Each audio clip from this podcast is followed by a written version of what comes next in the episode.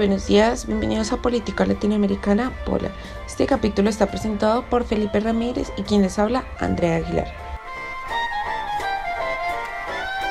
Lo primero de lo que les vamos a hablar es el auge y la crisis del modelo de industrialización por sustitución de importaciones, ICI, 1945 a 1979, los antecedentes de la Gran Depresión a la política ICI, el intervencionismo estadounidense. Aquí podemos hablar que en octubre de 1929 se inició una crisis económica mundial debido a la caída de la bolsa de valores en New York. Esto trajo consecuencias en todos los aspectos políticos, desde un devalúo en las diferentes divisas mundiales hasta crisis comerciales en los aspectos de importaciones y exportaciones entre los diferentes países del mundo. Entre ellos, la región latinoamericana se vio fuertemente afectada, debido a una reducción en su venta de materia prima y compra de productos ya fabricados. Esto forzó a los países de habla hispana a replantear su sistema de exportaciones. Allí nació la política de industrialización por sustitución que básicamente consistía en que los países pasaran de exportar materia prima para la transformación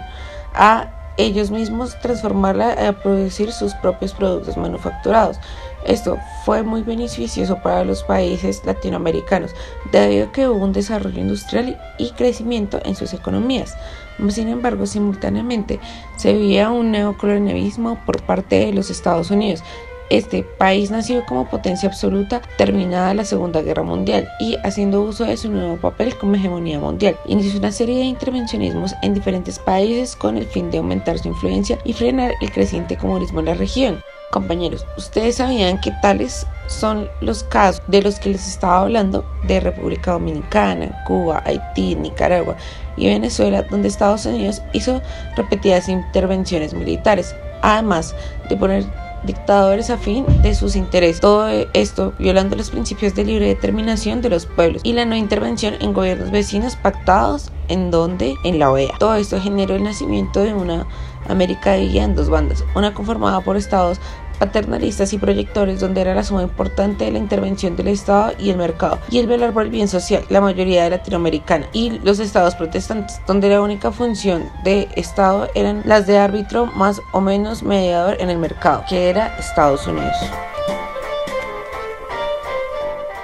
Además de esto, compañeros, el crecimiento y la ralentización del sector externo, donde aquí podemos ver que las economías más industrializadas vieron una recuperación y crecimiento bastante fuerte en la década de los 50, 60 y 70. Todo esto debido a las situaciones de expansión típicas postbélicas sumado a planes de crecimiento tales como el Plan Marshall, un crecimiento en exportaciones, productividad, inversión extranjera y una reducción importante en el nivel de desempleo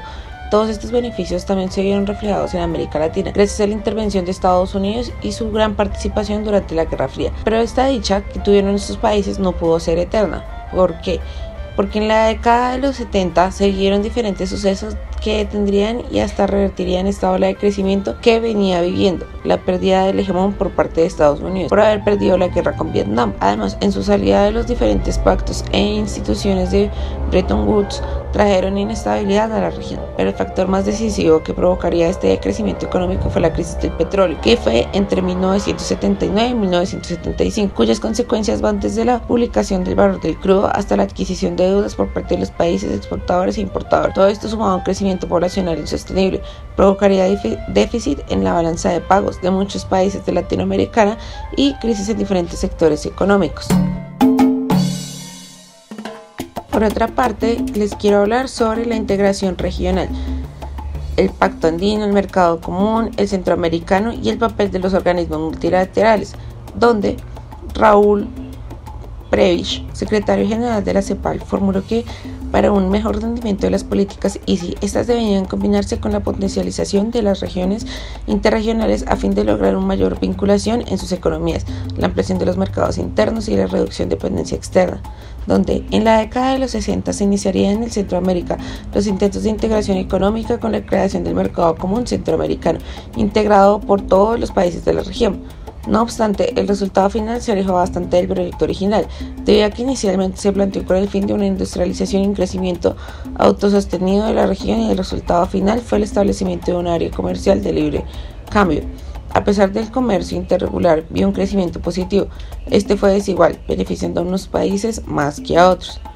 Paralelamente a la experiencia centroamericana se avanzó en otros frentes. En esta misma década se creó la Asociación Latinoamericana de Libre Comercio, ALALC. Esta pretendía crear una economía regional más homogénea, como por ejemplo en el caso europeo. Por eso no se, no se consiguió. A raíz de la vio el nacimiento del Pacto Andino. Está integrado a las economías de Perú, Chile, Colombia, Ecuador, Bolivia y Venezuela. Paralelamente, el área de libre comercio caribeña se transformó en común caribeña, CARICOM. Sin embargo, la historia se volvió a repetir. Ninguno de estos intentos de integración económica tuvo resultado. Ya en los años 70, debido a la crisis del petróleo y otros fenómenos de la época, se vio la necesidad de seguir intentando la integración económica. Por eso, compañeros, fue que nació el sistema económico latinoamericano, pero igualmente los resultados fueron más allá de los esperados. Ya en los años 80 se inició una nueva etapa de integración, ninguna destacable. Finalmente, en los años 90 se veían diferentes propuestas de integración económica, tales como el mercado del Mercosur,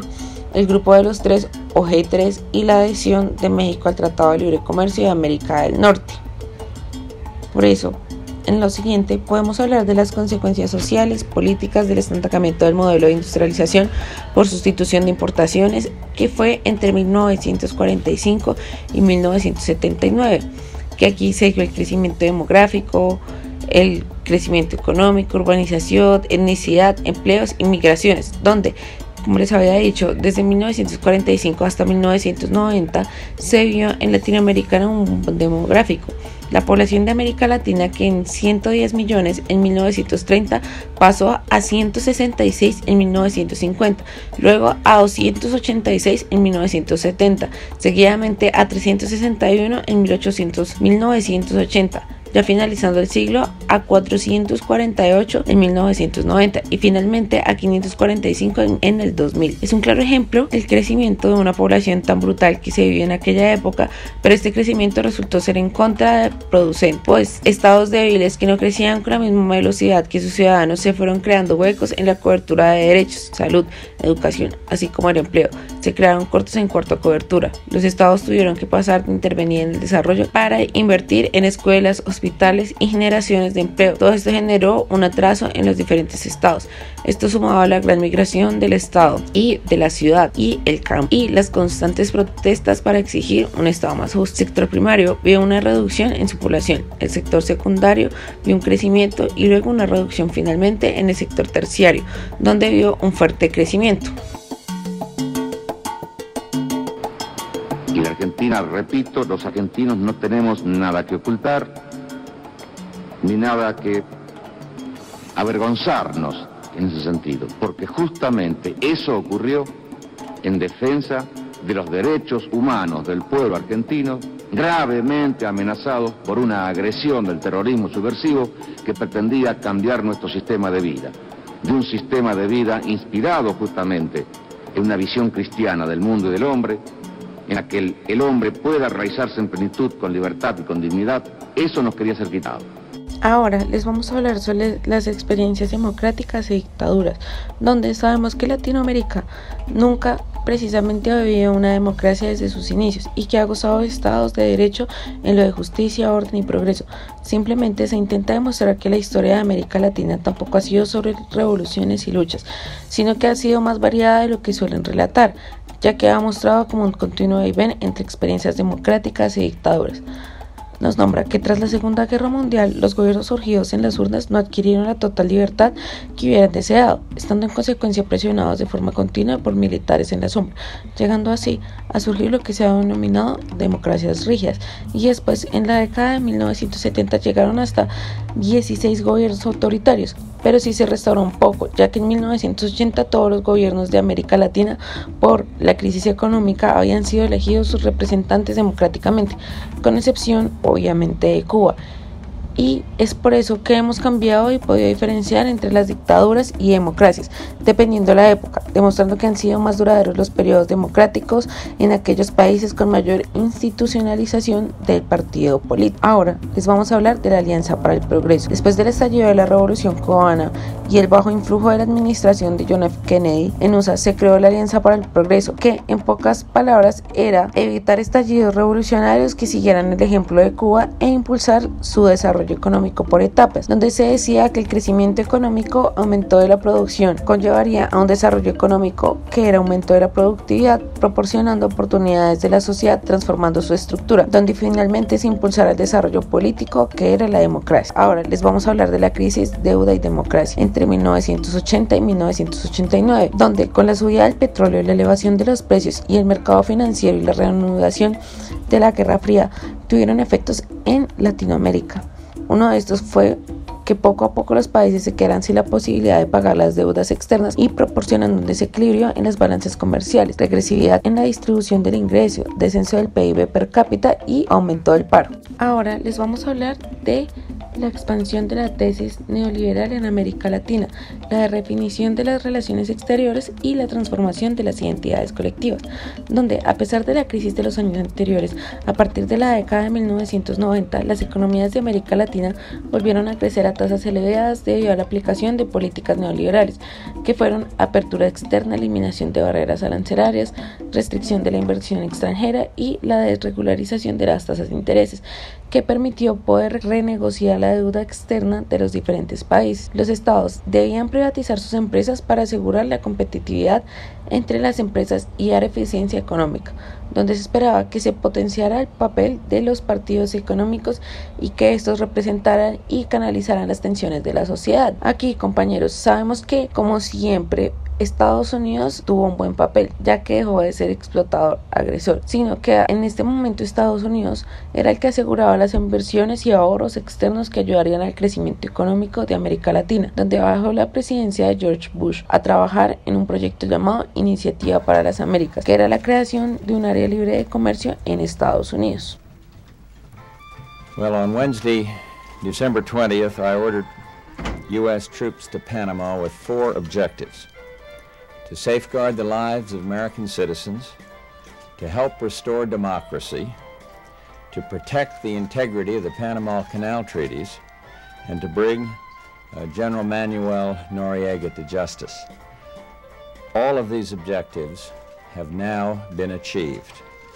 At about 8.50 this evening, General Noriega turned himself in to U.S. authorities in Panama Y ahora, para finalizar este capítulo, me gustaría hablarles sobre los retos de la reformulación del papel del Estado en América Latina ante el nuevo escenario de la globalización. Sabemos que aún le hacen falta muchas cosas a América Latina para la real consolidación de las democracias, donde el neoliberalismo ha traído oportunidades económicas, pero no las que han ayudado a superar las brechas de las exclusiones de los privilegios, lo cual desemboca en la aparición de los líderes carismáticos que venden electoralmente soluciones mágicas para cambiar o mejorar el rumbo de la sociedad, camuflando su esencia de actitudes autoritarias. Aquí, podemos concluir que la historia nos deja claro que los periodos por los que ha pasado América Latina han tenido varios aciertos y errores, donde parecería prudente aprender de lo negativo y positivo para reforzar y mejorar la institucionalidad del Estado, con el fin de garantizar una vida mejor económica, social y políticamente, donde el autor en todo este texto nos ha expresado que lo último que también se puede salvar en la construcción de este nuevo reto como la globalización es la educación, ya que esta nos muestra lo necesario para potenciar la transformación de la cultura política y social.